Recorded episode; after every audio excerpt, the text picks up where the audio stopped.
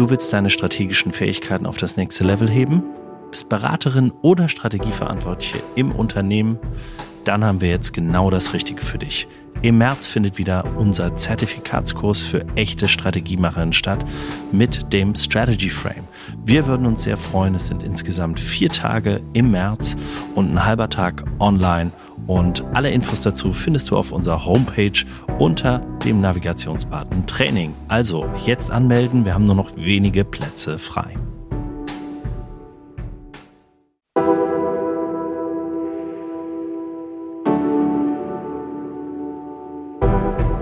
Herzlich willkommen bei Hoffnung ist keine Strategie, dem Podcast für Strategiemacherinnen. Mein Name ist Christian Underwood und im Gespräch mit Strategiemacherinnen wollen wir den Mythos Strategie entzaubern und aufzeigen, wie ihr mit strategischer Arbeit in diesen volatilen Zeiten gewinnen könnt. Und dafür begrüße ich heute in unserem Strategie-Interview die Diversity, Equity und Inclusion Strategin und Gründerin von Purpose Hub, Lina Maria Pietras. Lina, herzlich willkommen in unserem Podcast. Hallo Christian, ich freue mich hier zu sein. Ja, sehr schön, Lina. Ich stelle äh, unsere Gäste immer noch mal ein bisschen vor ähm, am Anfang. Ähm, kurz vor, das wird schwer heute bei dir, ich weiß, denn du tust so viel, du hast schon so viel äh, in deinem ähm, Leben. Wir sind, äh, wir haben beide fast am gleichen Tag Geburtstag. Äh, also wenn der Podcast erscheint, hatten wir beide schon Geburtstag ähm, an der Stelle. Und ähm, ich versuche es trotzdem mal ein bisschen kurz zusammenzufassen, äh, aber bitte ergänz auch nochmal. Du bist Deutsch-Brasilianerin, hast einen Abschluss als Diplom-Betriebswirtin der Dualen Hochschule Baden-Württemberg und 2007 bis 2014 hast du deine berufliche Karriere bei der Messe Leipzig als Event- und Projektmanagerin gestartet. Danach gab es einen ganz kurzen Abstecher als Blindfisch. Äh, ich setze das jetzt hier in Anführungszeichen zu EY äh, und die Hörer werden dann nachher auch gleich verstehen, worum es dann geht und hast dann 2016 deinen MBA an der WHU absolviert. Ab 2017 warst du rund drei Jahre bei den Stadtwerken Düsseldorf als Business Development, Startup und Community Managerin, bevor du dich 2020 mit Purpose Hub als Coach selbstständig gemacht hast. Du bist zertifizierter ICF, also International Coaching Federation Coach und berätst Konzerne und mittelständische Unternehmen bei den Themen Diversity, Equity und Inclusion. Was das genau bedeutet, das werden wir heute noch im Detail erfahren. Ne? Und ja, im gleichen Jahr, also 2020, hast du dann auch noch den German Diversity Award in der Kategorie Disability gewonnen.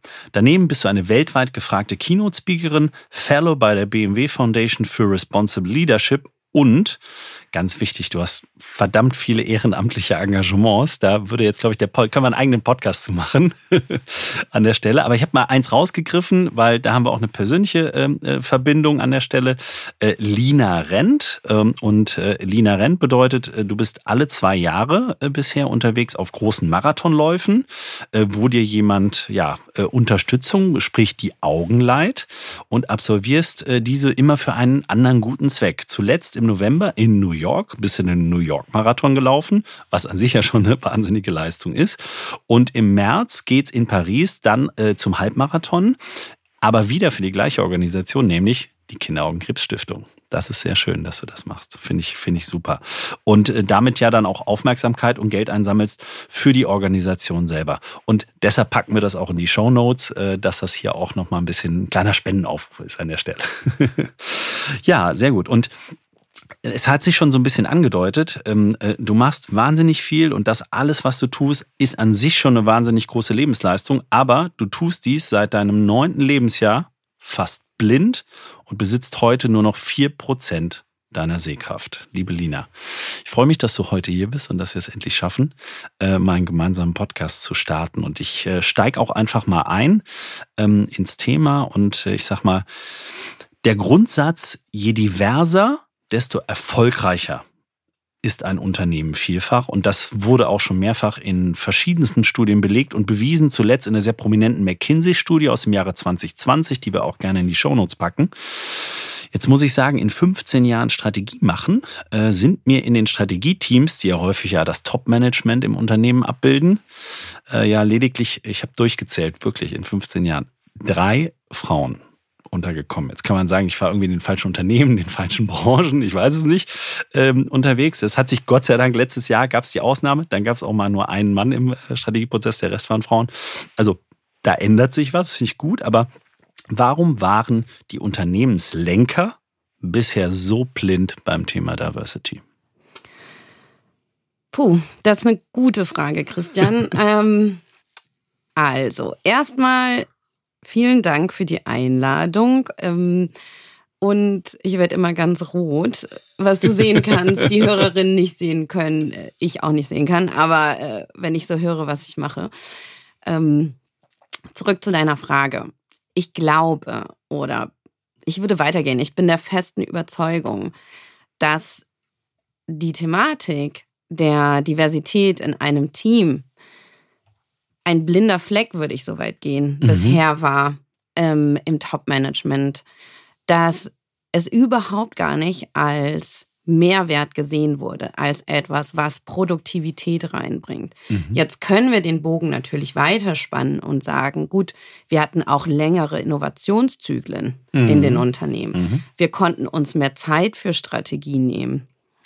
Ich erinnere mich daran, als ich ein Kind war und ähm, mein Vater, der in, in der Unternehmensleitung war, mir groß von Klausurtagungen erzählt hat, ja. Also Die es auch heute noch gibt. Wir sind im Januar, ist der Klassiker für Klausurtagungen. genau, aber dann auch so zwei Tage und wir konnten ihn auch nicht erreichen und das mhm. war so, ich, ich erinnere mich daran, da habe ich immer gedacht, die entscheiden jetzt irgendwie, also nicht, die nächste Strategie für die Weltbevölkerung. Ähm, und nein, er war nicht in der Politik. Auf jeden Fall ähm, hatte man mehr Zeit. Mhm. Und wenn man mehr Zeit hat, dann glaube ich, bleibt man einfach in dem homogenen ähm, über Hintergründe, also Ausbildungshintergründe. Mhm. Kontext. Mhm. Heute sind wir in einer absoluten schnellen Zeit. Mhm. Innovationszyklen sind kleiner, also kürzer geworden. Du hast vorhin von Volatilität gesprochen.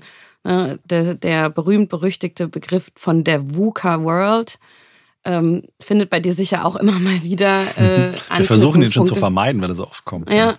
Du, aber der ist ja jetzt ergänzt worden, ne? Um WUCAT, also DD hinten dran so, okay. für Diversity und äh, Decentral. Ah, okay, sehr schön. Also, Heute schon wieder was gelernt. Ja. Das heißt, auch da siehst du, dass ähm, diese Thematik der Diversität und mhm. auch der dezentralen Teams einfach mehr in den Mittelpunkt bekommt. Und der Schmerz war einfach nicht da. Also wenn wir es mhm. mal ganz platt beantworten wollen, war einfach der Bedarf nicht da, weil man hatte ja Zeit und man, man hatte vielleicht auch genug, äh, genug Top-Leute, die da waren. Ne? Die waren vielleicht auch immer praktisch verfügbar. Ne? Und da, das wären heute auch weniger. Ja, und ein bisschen war es auch so, Schuster bleibt bei deinen Leisten. Ne? Man hat ja die Formel gefunden, egal in welchem Industriebereich. Und dann ist man da drin geblieben. Das heißt, du hattest überhaupt nicht den Bedarf und wolltest auch nicht, dass jemand die Weltformel, die du ja dachtest, gefunden zu haben, hinterfragt. Ja, so. ja, ja absolut. Das ist meine Einschätzung. Ja, dazu. okay, sehr, sehr schön. Ja, viel, vielen Dank für den, für den Einblick. Jetzt, ich komme auf das Thema weibliche Führung und ja auch Gleichberechtigung, was ja auch sehr stark die, die Diskussion ähm, aktuell auch, auch prägt. Und da würde ich sagen, in den letzten Jahren, und das ist jetzt mal meine kleine Perspektive, da gibt es auch schon Verbesserungen, zumindest mal in der Wahrnehmung, äh, dass schon mal drüber gesprochen wird. Das ist ja schon mal der, der, der erste Schritt, auch wenn wir hier natürlich noch weit von einem Zielbild oder Idealbild, denke ich, äh, entfernt sind. Äh, aber dieses Jahr hat ja die, ähm, die Frauennationalmannschaft äh, im Fußball dann auch höhere Einschaltquoten als die Männer gehabt. Von daher, ähm, sage ich mal, sind wir auf einem guten Weg und die Richtung ist schon mal eingeschlagen sagen. Ähm, Jetzt äh, hat äh, die internationale Arbeitgeberorganisation in einer Studie aber bewiesen, ja, sie fanden heraus, dass zwei Drittel der Unternehmen, die auf eine durchmischte Chefetage setzen, ihre Gewinne um bis zu 15 Prozent steigern konnten. Das kann heute keinen mehr kalt lassen, ne, äh, wie du ja auch gesagt hast. Ich glaube, da, äh, da muss man dann und spätestens sollte man jetzt mal auch mal drüber nachdenken. Und äh, vielleicht, Lina, kannst du kurz ausführen, Warum denn jetzt aber bei Diversity und hier vorrangig äh, ja immer eigentlich nicht nur über Geschlecht gesprochen werden sollte? Ne? Also jetzt haben wir dieses weibliche Thema, das ist sehr stark dominant auch, weil das ist einfach, das sieht man im Zweifel auch äh, an der Stelle. Aber der Begriff, ich habe dich ja auch vorgestellt mit Diversity, Equity und Inclusion. Ähm, was hat es damit auf sich? Auch eine sehr gute Frage. Ähm was es damit auf sich hat, ist erstmal sehr vielfältig. An der Stelle referiere ich immer ganz gerne zu einem Zitat von Justin Trudeau, dem äh, Ministerpräsident von Kanada, der sagt, äh, Diversität ist ein Fakt, Inklusion ist, ist eine Wahl sozusagen. Also mhm. dafür entscheiden mhm. wir uns. Mhm. Ähm, ich finde es gut, dass mittlerweile ähm, über mehr als nur über Diversität gesprochen wird. Mhm. Denn Diversität ist, wie du schon angebracht hast, zum Beispiel die Genderdiversität, also ja. wie viel ähm, wie viel des männlichen Geschlechts haben wir in der Führungsmannschaft des weiblichen Geschlechts. Nun geht's ja weiter. Wir haben noch das Thema der, ähm, des ethnischen Hintergrundes. Mhm. Wir haben auch das Thema der Altersdiversität, was aus meiner Sicht noch viel mehr hin in den Mittelpunkt kommen darf, da wir hier ja von ganz viel Wissenstransfer auch sprechen können. Mhm. Ne, also das äh, befürchtete Ausscheiden der Babyboomer kann auch dazu führen, dass wir ganz viel Wissen Absolut. in Unternehmen verlieren. Mhm. Also haben wir auch diese Diversität. Ähm, ganz spannend ist in dem Zusammenhang auch Reverse Mentoring. Also was können die Älteren oder Erfahrenen den Jüngeren mitkriegen und wo können die Jüngeren den Älteren auch mhm. helfen? Also da auch die Kommunikation. Und so geht's ja weiter in den, in den unterschiedlichen Kategorien. Ich glaube, am Ende finde ich immer ganz gut, weil man an den Punkt zurückkommt und sich daran erinnert, dass wir alles Menschen sind unabhängig davon, welches Label wir tragen, mhm. unabhängig davon, wie viele der Label wir tragen. Also ich habe ja drei. Ne? Ich bin eine Frau, ich habe einen Migrationshintergrund, mhm. ich habe eine Behinderung. So, das mhm. sind erstmal die offensichtlichen. Nun bin ich diese Woche 40 geworden. ähm, also ich weiß nicht, wie da ich jetzt in Richtung Alter gehe, aber äh, das kommt halt auch noch dazu. Und wenn wir uns daran erinnern, dass wir alle Menschen sind, das klingt jetzt vielleicht pathetisch. Auf der anderen Seite können wir dann das Gespräch ganz anders führen. Mhm. Denn dann sehen wir Diversität auch in der Gedankendiversität, über die wir uns ja auch schon viel unterhalten haben. Und da möchte ich gerne die Brücke schlagen mhm. zu, was du ähm, zu Beginn deiner Frage gesagt hast. Warum kann denn eine Diversität jetzt rein aus Geschlecht bezogen zu einer Profi also zu einer Steigerung des Profits führen. Mhm. Und ähm, das liegt einfach daran, dass unterschiedliche Perspektiven auch andere Märkte sehen, andere Kundengruppen sehen, mhm. andere Potenziale, andere Potenziale entdecken sehen. können. Ne? Genau. Mhm. Und ich glaube, wenn wir da, jetzt überleg dir mal, wir nehmen noch die anderen Kategorien damit rein, ähm, wie viele unberührte Märkte es dort vielleicht mhm. gibt. Und dann bin ich mal gespannt, was in fünf Jahren äh, dann an, an Ergebnissen rauskommt, wie mhm. sich das unterscheidet, wenn es ich sage jetzt jetzt mal, die diverse Diversität gibt. Ja, okay. Und nicht die eindimensionale Diversität. Ja, ja okay. Also ich fasse mal ein bisschen zusammen. Also äh, durch, die, durch das diversere Team sozusagen, das sich dann auch in so einem Prozess zum Beispiel, wie in einem Strategieprozess damit beschäftigt, kommen unterschiedliche Perspektiven, unterschiedliche Erfahrungshorizonte, aber auch unterschiedliche Blickwinkel dazu. Man schaut über den Tellerrand hinaus, äh, der ja in einer sehr homogenen Gruppe, die sich immer im im gleichen äh, Plus-Minus bewegt. Ne? Und dann muss man ganz viel analysieren, um dann irgendwo noch Potenziale zu finden. Aber wenn man sehr viel Unterschiedlichkeit schon in Perspektiven der Person äh, zum Beispiel integriert hat, dann, ähm, ja, dann kann man es schaffen, auch neue Perspektiven für sich auch strategisch zu erschließen. Das finde ich schon mal einen, sehr, sehr schönen Grund. Jetzt berätst du ja viele Unternehmen, und Unternehmerinnen bei dem Thema und oder bei den Themen. Äh, was sind denn so typische Vorurteile, Fragestellungen, äh, die dir da begegnen? Also auch das ist wiederum ganz divers, weil es viel damit zu tun hat, wo ist das Unternehmen auf der eigenen Diversity Journey, also mhm. auf der eigenen Reise. Hier hast du auch wieder in Abhängigkeit von Thema und Funktionsbereich mhm. einen unterschiedlichen ähm, Punkt, wo sie auf dieser Reise sind. Ne? Das hat viel auch mit der intrinsischen Motivation zu tun.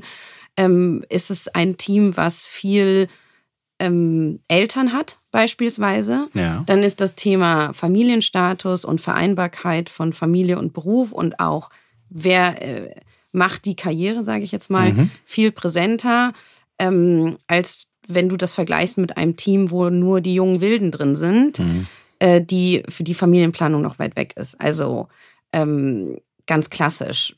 Das Thema Behinderung, das, da sind viele noch überhaupt gar nicht weit, muss ich ehrlich gestehen. Okay. Ähm, da habe ich äh, letzte Woche noch mit einer befreundeten ähm, DNI-Verantwortlichen drüber gesprochen, dass sie sagt, sie hat die Schwierigkeit, dass ähm, Menschen mit Behinderungen noch gar nicht zugemutet wird, dass sie überhaupt eine Führungsrolle übernehmen. Okay. Ähm, das heißt, hier sind wir auch was das Thema angeht, auf, einer, auf noch einem ganz anderen Punkt der Reise. Was ich damit sagen will, ist, wenn du dir das vorstellst als Diversity Map, würde ich es jetzt mal nehmen, okay. dann hast du ein Ziel, ja. Viele Wege führen nach Rom und mhm. viele Wege führen in, zu einem äh, zu einer inklusiven Organisation äh, mhm. äh, und damit auch diversen und ähm, äh, Equity-Organisationen. Und gleichzeitig kannst du auf dem Weg dorthin ähm, unterschiedliche Distanzen schon hinterhergelegt haben, was viel damit zu tun hat, wo ist die Akzeptanz, ähm, was das Thema angeht. Ne? Also Gender, wie du eingebracht hast, wird einfach schon viel länger diskutiert mhm, absolut, und ist deswegen einfach schon deutlich näher. Akzeptierter. Akzeptierter, mhm. genau. Ähm, ist mehr im wir haben weniger Tabus, wir haben Tabus abgebaut. Nun gibt mhm. es Themen, wo wir noch mehr Tabus haben. Und genau da merke ich viele Annahmen in Organisationen, dass man doch gerne dazu tendiert, die hm, low-hanging fruits zu nehmen, mhm. beziehungsweise die Themen, ähm, wo die Toleranz schon weiter vorangeschritten ist. Beispielsweise okay, ein Antidiskriminierungstraining, mhm. ein Training zu Unconscious Bias. Mhm ähm, Trainings zu, ähm, wie führe ich ein diverses Team? Mhm. Ähm, wie kann ich den Recruiting-Prozess diverser machen? Ähm, das sind alles Themen, die mittlerweile schon so präsent in der Gesellschaft und auch in der Management-Ausbildung ehrlicherweise sind, mhm. dass man die ähm, anfasst und gleichzeitig doch operativ maximal taktisch rangeht. Mhm das fällt mir halt durch die Themen aus. Und gleichzeitig ist der Job eines ähm, Diversity, Equity und Inclusion Managers innerhalb eines Unternehmens ähm, auch der eines Lobbyisten für die unterschiedlichen Themen. Okay. Und da steht man natürlich auch vor der Herausforderung zu sagen, was treibt mich intrinsisch an? Mhm. Also warum habe ich mich für die Stelle entschieden? Wo ich eigentlich immer um Budget kämpfe, mhm. immer um Zeit kämpfe, immer mhm. um Visibilität kämpfe.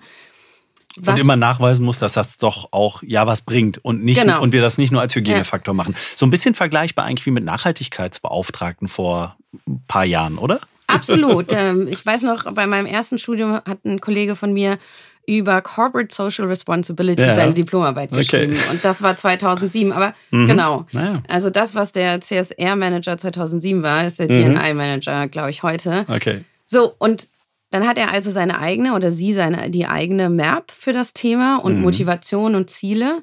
Dann gibt es die Sachen, die sind wir mal ganz ehrlich, auch einfach schnell verkaufbar sind. Absolut. Ja, ähm, auch Visibilität schaffen. Klar, so ein Training ist doch super, ne? Kann man mal schnell machen, alle sind trainiert, kann man sagen, hier, wir, wir haben was getan. Genau.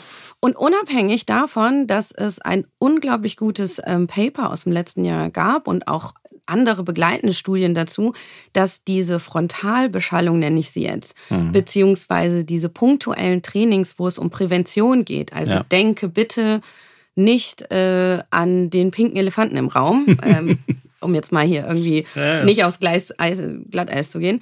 Ähm, und wir wissen ja aus der Psychologie schon seit Jahrzehnten, dann denken alle an den pinken Elefanten.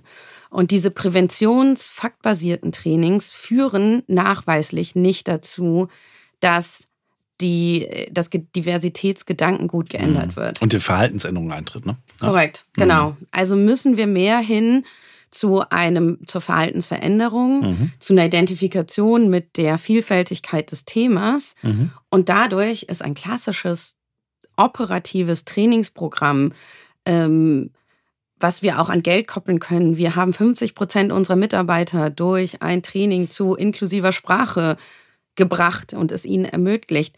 Das führt nicht zwingend dazu, dass die Organisation inklusiver wird. Mhm und ähm, das Impact, meinte ich. Äh, genau, der Impact ist nur, ja, ich sag mal, minimal vielleicht messbar auch und erfahrbar äh, an der Stelle. Und äh, jetzt sind wir ja im Strategie-Podcast. Ja. Das heißt, das Thema gehört woanders hin, oder?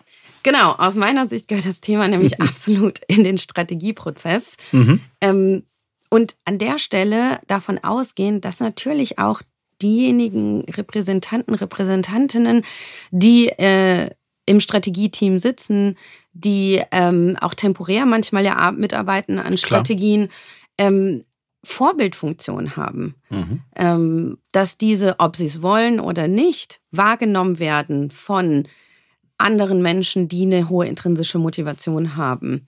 Ähm, das heißt, wir haben einmal dieses ähm, Transformation durch, durch Role Modeling. Ja. Ja, also da muss man noch gar nicht irgendwie was anderes machen in seinem Prozess und kann schon dazu führen, dass einfach sich die Perspektiven erweitern. Mhm. Also gar nicht die Leute jetzt austauschen und zu sagen, das ist jetzt schon diverser, weil ne, das Führungsteam vielleicht halt das Führungsteam ist, wie es im Moment noch ist. Ne? Und dann sagst du einfach, äh, also so, so verstehe ich es jetzt, aber korrigiere mich, äh, aber trotzdem schon den Horizont dieser Leute, die heute da sind, zu erweitern ne, auf die Themen. Genau, du hast mhm. vorhin so schön gesagt, über den Tellerrand schauen. Mhm. Und da habe ich direkt gedacht, na, Moment, wenn wir über äh, Diversity, Equity und Inclusion im Strategieprozess sehen, dann gucken wir über die Tischkante. Okay. Denn mm, ich würde sagen, heute ist schon das, was auf dem Tisch steht, mhm. möglicherweise divers. Mhm. Also es kann sein, dass das alles noch das gute Porzellan, der gute, Porzellan von Oma ist. Mhm. Ja, und trotzdem haben wir jetzt schon Hafermilch drauf und Sojamilch und laktosefreie Milch. und dann wird gefragt, oder möchten Sie doch Kuh? Ähm, und dann bin ich dann dabei. unterschiedlichen Obst. Das heißt, wir haben Diversität drauf, ist vielleicht noch, ne, wenn wir mal bei dem Bild mhm. von dem Tisch bleiben. Und das, was jetzt das Spannende wird, ist, wenn wir das richtige Potenzial auch im Strategieprozess heben, ist, dass wir sagen, was, was ist denn hinter der Tischkante? Und äh, sind wir eigentlich in einem Restaurant oder sind wir eigentlich in einer Hotellobby? Mhm. Also ich versuche das jetzt mal also so. Self-Service oder haben wir hier eine genau. super, super Bedienung? Ja. Genau. Mhm. Und das kannst du aus meiner Sicht schon beginnen, auch wenn du erstmal die Besetzung nicht änderst, denn das geht ja nicht von einem Tag auf den anderen. Das ist erstmal von, okay, wie, wie begegnen sie sich? Dann mhm. auch, ähm, wie arbeitet das Team überhaupt miteinander? Wie viel Raum ist für die Diversität äh, der einzelnen Perspektiven und Gedanken? Was immer wieder dazu auch führt, dass die Teams im Strategieprozess streiten können, mhm. müssen. Absolut. Also agree to disagree. Mhm ähm, kennst du aus deiner langjährigen Erfahrung, ist extrem wichtig. Ja, äh, deshalb mache ich das, macht am meisten Spaß. da kommen auch die Ideen raus. Und ich finde es ganz schön, in dem Prozess noch einen Schritt weiter zu gehen und sagen, okay, wenn wir erstmal oft bei, auf, bei den offensichtlichen Sachen unterschiedlicher Meinung sind, jetzt gucken wir uns nochmal an, was liegt denn noch dahinter? Mhm. Also wirklich zu sagen, okay, wir machen jetzt nicht nur äh, Konfliktwashing, mhm. ja, indem wir sagen so, oh ja, heutzutage ist es auch wichtig, dass wir uns mal so richtig debattiert haben und diskutiert haben, sondern sagen, okay, was ist denn jetzt noch, was geht denn noch dahinter? Und mhm. wenn wir jetzt mal anders denken oder Rollen wechseln, was können wir machen, ähm, in der eigenen Historie zurückgucken, mhm. in den eigenen Erfahrungen, also mehr von sich selber mitbringen. Mhm. Ähm, und das ist ein Strategieprozess, und dann natürlich auch im nächsten Schritt in der Strategie. Also was bedeutet das denn für unsere Unternehmenskultur? Mhm. Und äh, wir wissen ja von Peter Drucker, ne, Culture Eats Strategy for Breakfast. Mhm. So, das heißt, ähm, wenn die Kulturen immer, also die Unternehmenskulturen, immer mehr auch einfordern, dass sie inklusiv sind, dass sie divers sind, weil wir Fachkräftemangel haben, mhm. weil Menschen mehr Stimme bekommen, sich mehr Stimme nehmen, dann ist es einfach wichtig, dass die Strategie auch dazu passt, damit sie eben in der Implementierung auch ähm, nicht nur zu höheren Profiten führt, sondern auch ja. einfach zu einer erfolgreichen Transformation. Mhm, absolut. Äh, aber dann kommen wir jetzt ja auch so ein bisschen zur Frage, ist denn jetzt Diversity mehr Mittel zum Zweck im Strategieprozess, also zum größeren Unternehmens- oder besseren Unternehmenserfolg oder auch, auch Zweck an sich? Ich würde sagen, es ist beides. Mhm. Also sowohl als auch.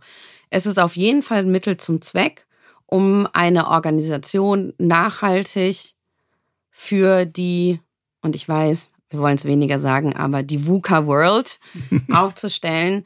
Ähm, denn desto verrücktere Gedanken teil wurden und desto ähm, verrücktere Ausprägungen, ja, und Marktveränderungen und Bedarfsveränderungen wir uns vorstellen können, desto besser sind wir vorbereitet, auch wenn diese eintreten. Mhm. Das heißt, da ist es auf jeden Fall wichtig. Auf der anderen Seite ist es auch für, also Zweck an sich, denn wir motivieren auch in einer homogenen Gruppe, die sich möglicherweise immer nur über die eigenen Aufgabenbereiche identifiziert hat und formuliert hat, ähm, dazu mehr von sich selber mit reinzubringen. Mhm. Und so kann man aus einem Strategieteam, was aus fünf Personen besteht, die bestimmte Funktionsbereiche ähm, abdecken, abdecken, oder repräsentieren. Genau. Mhm. Kannst du auf einmal zehn Perspektiven machen, weil wir ähm, sie oder ihn nicht nur in seiner oder ihrer Rolle für Chief of Marketing sehen, mhm. sondern dann auch sehen, ach, ähm, er läuft oder sie läuft auch Marathon oder mhm. ähm, kommt aus einer Großfamilie, ja, mhm. oder also so ganz viele Zwecke. Und das ist ein Potenzial, was noch überhaupt nicht genutzt wird, ähm, sondern meistens dazu gekauft wird. Mhm. Und ähm, da kann man einfach auch wirklich noch mehr heben an der Diversität an Gedanken und Perspektiven. Mhm. Ja, sehr, sehr, sehr, schön, auch sehr schöner Gedanke, äh, daran stärker zu arbeiten. Werde ich auf jeden Fall auch in äh, ja, unseren Strategieprozessen äh, versuchen, nochmal stärker zu berücksichtigen oder auch in unserem Strategietool, im Strategy Frame, ähm, der die Leute ja begleitet. Ähm, jetzt hast du ja vielfältige Erfahrungen, konzernorientierter, aber auch mittelständischer, also im, im eigenen persönlichen Doing, aber auch in der Beratung und im Coaching derer. Wenn wir das jetzt mal vergleichen, und ich mache jetzt mal ein bisschen äh, äh, so Bilder auf, der schwerfällige, typische deutsche Mittelstand und der große, tolle Konzern, der Diversity schon in den Models auf dem Bewerbungsplakat hat, ne? Äh, und, und, und das schon und das schon widerspiegelt äh, und strahlen will. Ähm, wer kommt denn bei dem Thema besser voran? Also an der Stelle ist mir wichtig zu sagen, dass das jetzt eine sehr subjektive Einschätzung ja, absolut, ist. Ne? Klar, also ja. Äh, nicht, dass es nachher heißt, also Lina Maria sagt das und jetzt kommt der äh, schwerfällige deutsche Mittelstand, nämlich da ein bisschen agiler ist ja. als der Konzern. Zumindest mhm. in meiner Erfahrung. Denn mhm. meistens hat ähm, Mittelstand oder auch Kleinunternehmen mhm. ähm, überhaupt nicht die Ressourcen, das ganze Diversity Washing zu machen. Mhm. Ja, das und heißt Marketing und, und Marketing und, bla bla bla. und, und mhm. Kampagnen und Awards und Zertifizierung und den Diversity Report ähm, direkt zu pro, äh, produzieren, genauso wie den Nachhaltigkeitsreport und so weiter okay. und so weiter. Mhm. Ne? Teil des Geschäftsberichts. Das heißt, aus dieser Not, ja, der fehlenden Ressourcen, mhm.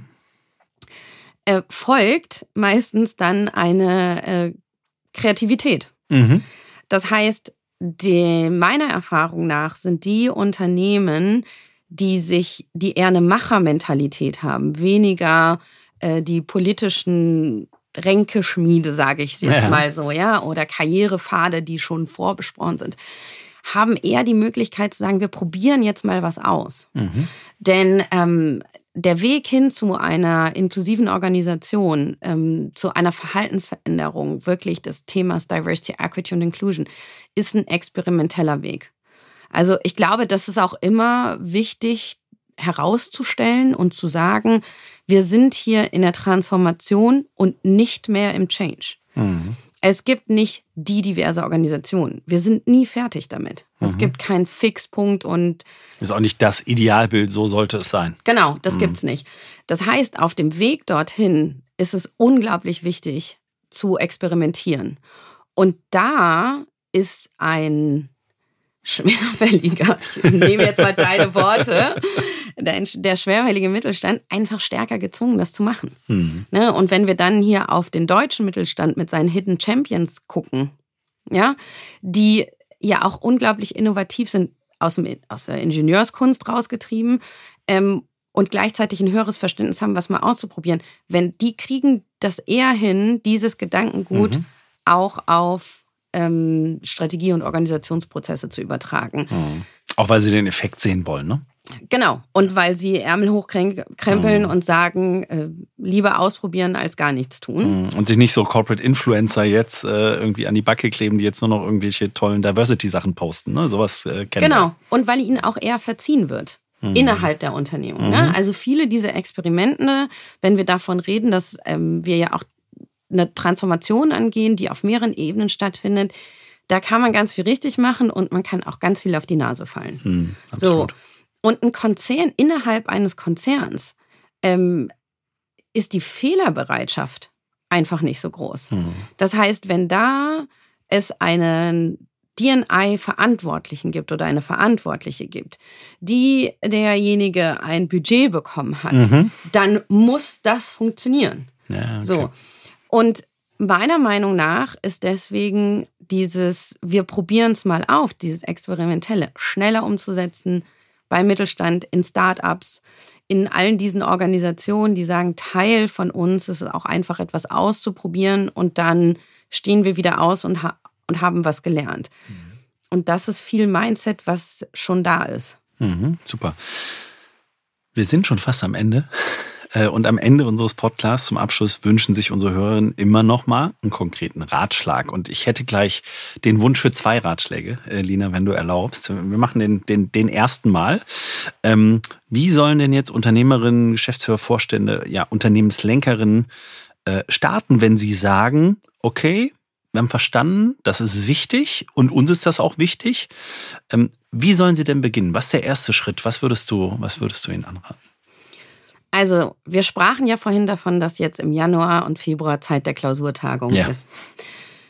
Ich würde oder ich empfehle einen spielerischen äh, Ansatz. Ja. Und zwar einfach mal zu überprüfen, welche Annahmen ich denn über den oder die andere habe. Mhm. Ganz konkret kann man das machen über virtuelle oder Präsenzcafés, in denen sich Menschen, die auch schon länger zusammenarbeiten, zusammensetzen. Man kann das auch in der Grunde machen mit fünf. Mhm und mal etwas fragen, was nicht im CV der Person steht. Mhm. Und etwas, was nicht ableitbar ist aus, der, aus dem Jobtitel mhm. und die Person aber dafür äh, befähigt oder warum sie dann eine Leidenschaft für hat. Mhm. Und die dritte Frage ähm, ist immer so, was, was versteht der oder diejenige zu dem Thema Diversität? Also wie versteht er oder sie das? Mhm damit ich, mache ich sehr, sehr gute Erfolge, weil es total interessant ist. Ich hatte Fälle von Menschen, die seit 10, 15 Jahren zusammenarbeiten mhm. und ein komplett anderes Bild über die andere Person hatten. Im Besonderen, wenn man nicht im gleichen, in der gleichen Lokalität sitzt, im gleichen ja, Land sitzt. Mhm. Und dann festgestellt haben in diesem Gespräch, dass sie sogar im gleichen Monat geheiratet haben und die Kinder im gleichen Jahr geboren sind. Beide. So, also jeder hatte zwei Kinder mhm. und jeweils sind die Kinder im zweiten. Die Annahme von der einen Seite zur anderen Seite war, ähm, dass eine, der, der, die eine Gesprächspartnerin hohe Familienwerte hat und Familie hat und die, der, der die andere Gesprächspartnerin eher so ein Hippie-Single-Leben hat. So. Ja, und am Ende des Tages. Ja, in der Teams-Konferenz sieht man es nicht, ne? Wenn ja. das Kind nicht reinkommen kann, weil die Tür zugeschlossen ist, merkt man es nicht. Genau, genau. Das heißt, das, äh, das würde ich empfehlen, weil das ist mhm. ganz schön zum Kennenlernen und mhm. auch zum sich bewusst machen, welche Annahmen. Mhm. Also sich nochmal neu und anders auch versuchen kennenzulernen. Ich hatte auch so ein Erlebnis letztes, äh, letztes Jahr in einem Workshop, wo jemand dann erzählte, was so seine Freizeitbeschäftigung ist, die eine totale Relevanz auch für das Business-Thema hatte, aber niemand wusste und alle arbeiten schon ewig zusammen. Ne? Das ist schon äh, immens. Also da, dafür schon mal vielen Dank für diesen Ratschlag. Äh, und jetzt vielleicht auch nochmal ja, ein persönlicher Ratschlag, denn äh, bei deiner Vita äh, und bei dem, wie, wie du auch dein, dein Leben lebst, wie schafft man es denn immer wieder die Energie aufzubringen, aus der Komfortzone rauszugehen, das hast du, glaube ich, in deinem Leben schon, schon relativ häufig ge, äh, getan und tust es gerade auch jetzt wieder und sich selbst auch wieder neu zu erfinden? Das ist eine sehr gute Frage. Also, kurz geantwortet, mittlerweile fühle ich mich außerhalb meiner Komfortzone wohler als in meiner Komfortzone. Okay. Das heißt, ich werde nervös in dem Moment, wo, wo ich merke, ich bin in der Komfortzone drin. Okay. Ähm, das ist Konditionierung gewesen. So, ich glaube, grundsätzlich ist das Wichtige zu wissen, was ist der eigene Purpose. Und für mich ist das, was mich antreibt, wirklich die Welt inklusiver zu machen und wirklich Inklusion als Grundrecht aller Menschen zu sehen. Ähm, also auch mal gegensätzlich zu diskutieren darüber, dass eben Inklusion nicht das Privileg von Menschen ähm, ist, die jetzt einer Minderheit angehören, dass der oder diejenige, die auf dem Papier ähm, eigentlich ein total gutes Leben hat, mhm. auch das Recht hat, sich exkludiert gefühlt zu haben und somit auch das Recht hat, inkludiert zu werden. Und diese Thematik, Menschen wieder daran zu erinnern, mit Menschen zu arbeiten, was ich ähm, zu Beginn gesagt habe, ne, dass am Ende und mhm. eint uns das alle, wenn du reinschneidest in die Hand, dann ist auch bei der Royal Family das Blut rot. ähm, es unterscheidet sich dann, wenn man anfängt, Organe anzugucken und solche Sachen, das weiß ich. Ähm, grundsätzlich erstmal ist das etwas, was wir wirklich mit knapp acht Milliarden Menschen auf der Welt gleich haben. Schneid dir einen Finger, es ist immer rot. Und die Menschen daran zu erinnern und auch an diese Selbstverantwortung und Eigenverantwortung, mhm. dass Inklusion eben keine Einbahnstraße ist, mhm. dass du sagen musst, was du brauchst, um inkludiert zu werden und dass auf der anderen Seite jemand auch sein muss, der diejenige auch zuhört. Und dieses, dieses Gedankengut nach vorne zu treiben, das ist das, was ich in allem mache. Ob ich äh, mhm. trainiere, ob ich mit Einzelpersonen coache, ob ich Teams coache, ob ich mit Unternehmen begleite. Ähm, und ja, das, das, das ist das, was mir hilft. Also das ist auch mhm. mein, mein eigener innerer Kompass, ja? True North, wie wir beide aus unserem äh, Studium ja noch kennen. Ähm, das ist das. Und in dem Moment, wo ich merke, hier ist jetzt etwas, was vielleicht attraktiv ist, weil es bringt Popularität oder es bringt einen großen Paycheck oder, oder, oder, gibt es ja tausend Gründe. Mhm. Ähm, aber dafür trade ich meinen eigenen Purpose. Ähm, dann entscheide ich mich für mich. Und das führt in fünf von zehn Fällen dazu, dass ich mich neu erfinden muss. Okay. Sehr schönes Schlusswort. Lina, herzlichen Dank, dass du heute da warst und das mit uns geteilt hast, auch deinen eigenen oder deinen persönlichen Purpose geteilt hast, jetzt hier zum Schluss. Und ich nehme nochmal mit, ne, äh, mehr Menschen mit Menschen arbeiten. Ich finde es ein super schöner Auftakt in dieses Jahr, ähm, äh, Dinge auch nochmal anders zu gehen, neue Perspektiven zuzulassen, auch im Strategieprozess ähm, und auch Diversity äh, und Inklusion ähm, nicht nur als Mittel zum Zweck des besseren Unternehmenserfolgs, sondern auch als Selbstzweck zu verstehen und den auch weiter zu verfolgen und gemeinsam äh, ja anzustreben. Also von daher herzlichen Dank an der Stelle. Ähm, vielen Dank äh, für, äh, für euer Zuhören auch wieder.